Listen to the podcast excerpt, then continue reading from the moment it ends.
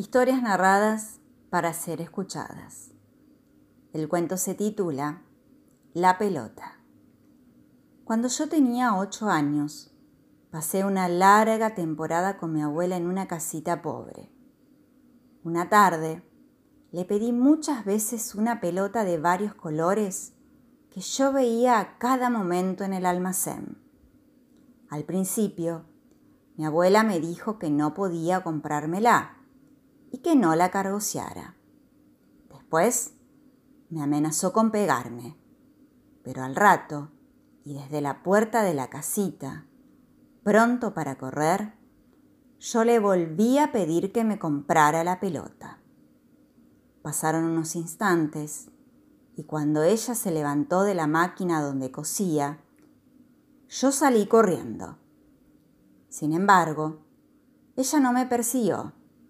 Empezó a revolver un baúl y a sacar trapos. Cuando me di cuenta que quería hacer una pelota de trapo, me vino mucho fastidio. Jamás esa pelota sería como la del almacén. Mientras ella la forraba y le daba puntadas, me decía que no podía comprar la otra y que no había más remedio que conformarse con esta. Lo malo era que ella me decía que la de trapo sería más linda. Era eso lo que más me hacía rabiar. Cuando la estaba terminando, vi como ella la redondeaba. Tuve un instante de sorpresa y sin querer hice una sonrisa. Pero enseguida me volví a encaprichar.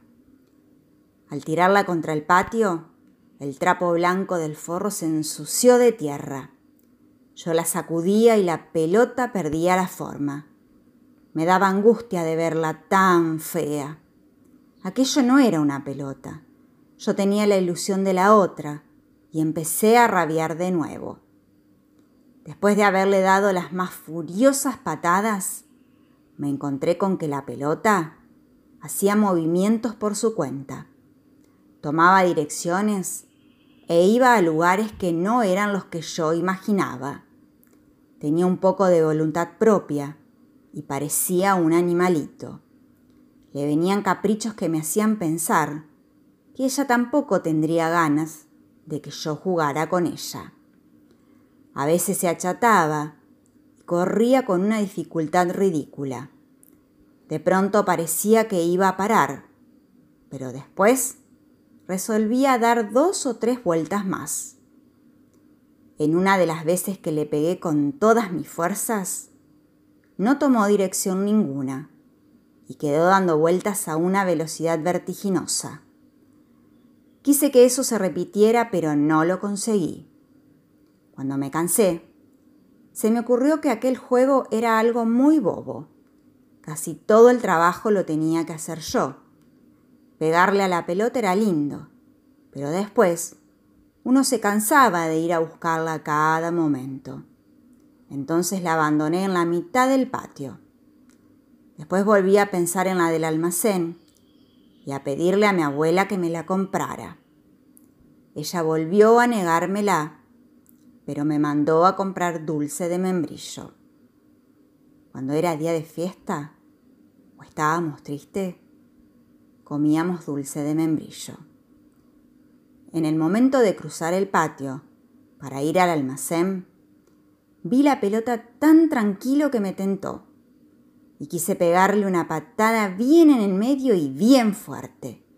Para conseguirlo, tuve que ensayarlo varias veces.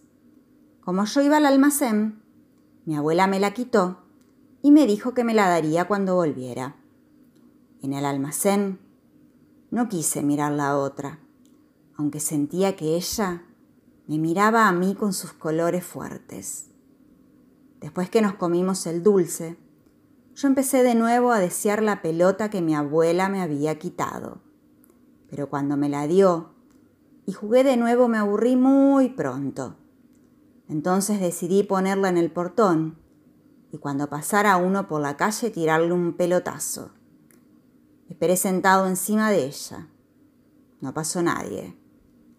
Al rato me paré para seguir jugando y al mirarla la encontré más ridícula que nunca. Había quedado chata como una torta. Al principio me hizo gracia y me la ponía en la cabeza, la tiraba al suelo para sentir el ruido sordo que hacía al caer contra el piso de tierra y por último la hacía correr de costado como si fuera una rueda. Cuando me volvió el cansancio y la angustia, le fui a decir a mi abuela que aquello no era una pelota, que era una torta, y que si ella no me compraba la del almacén, yo me moriría de tristeza. Ella se empezó a reír y a hacer saltar su gran barriga. Entonces yo puse mi cabeza en su abdomen y sin sacarla de allí, me senté en una silla que mi abuela me arrimó. La barriga era como una gran pelota caliente que subía y bajaba con la respiración. Y después yo me fui quedando dormido. Es un cuento del escritor uruguayo Felisberto Hernández.